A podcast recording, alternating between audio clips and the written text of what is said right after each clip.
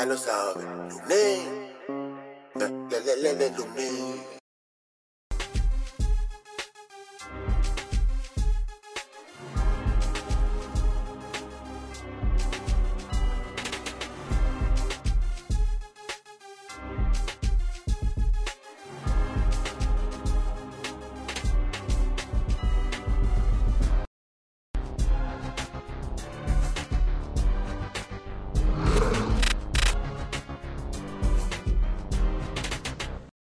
Saludos mi gente, bienvenidos y bienvenidas una vez más a Geriman TV. Si no lo han hecho todavía, suscríbanse a geriman.tv. Hoy tenemos un video especial con el licenciado Carlos Chévere y vamos a estar hablando un poquito sobre el revolú y la controversia, el chisme del gran Ricky Rosselló, de la leyenda Ricky Rosselló, de la cuestión esta del voto ausente, de su residencia, de qué es lo que está pasando, le están impugnando eh, ser cabildero de la estadidad Así que sobre eso y mucho más, aquí, sin más preámbulo, al licenciado Chévere.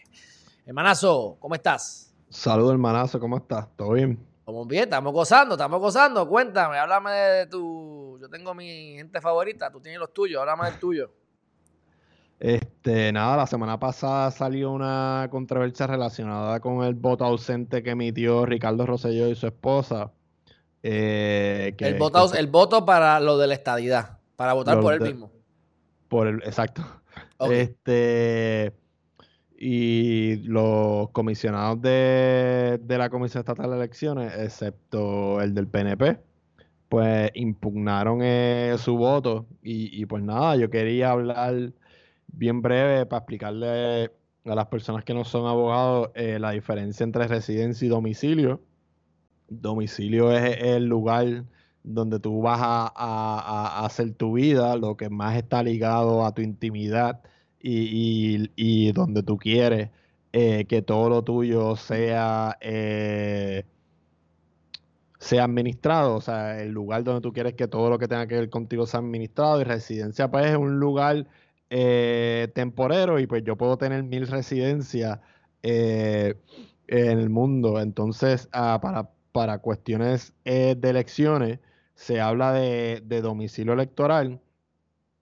Y pues en el caso de Ricky, eh, vemos que él y su abogada pues están haciendo un papelón porque Ricky eh, supuestamente llenó la solicitud de voto ausente poniendo la casa de los abuelos como si viviera, eh, de los suegros, como si viviera allí.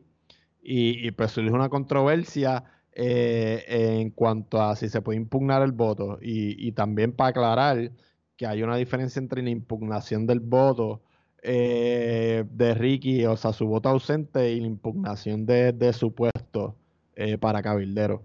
Hay algunos que alegan que él como quiera no, no cumplía los requisitos eh, para ser cabildero por la estadidad, porque dice la ley que debe ser residente en DC o residente en Puerto Rico.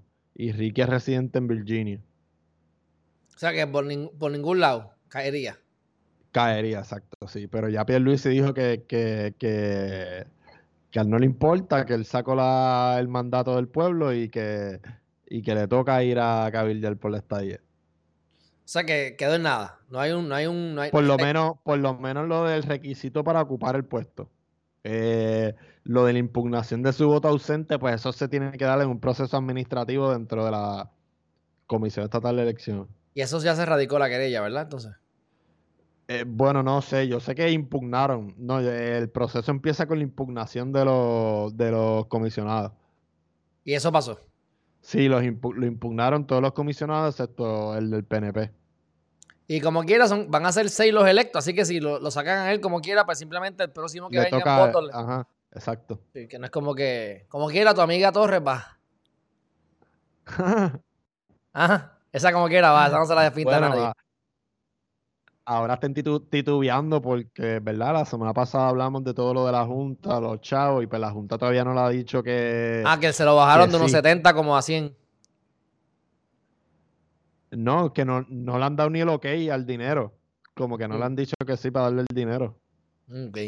Así que de la nada, como que no están tan seguros ahora sí, sí si me interesa. Si van a ir para allá, para Washington, porque tú sabes, yo dudo que ellos vayan a estar de 8 a 5 eh, cabildeando, tocando puertas por las oficinas. Mira, mira, mira. Y otra cosa que salió es que como en el Congreso no se ha cambiado la política de, de, cuidado por el COVID y eso, eh, ellos como no son congresistas como tal, eh, serían tratados como cualquier público en general. Que tendrían las mismas horas y las mismas restricciones que, que, que tú y yo. Ave María, qué clase de privilegio. bueno, ¿algo más que quieras hablar sobre este tema? Eh, nada, eh, eh, es lo único que quería comentar que es increíble cómo esta gente incumple con las propias leyes que ellos hacen. Pero nada, allá ellos con su conciencia.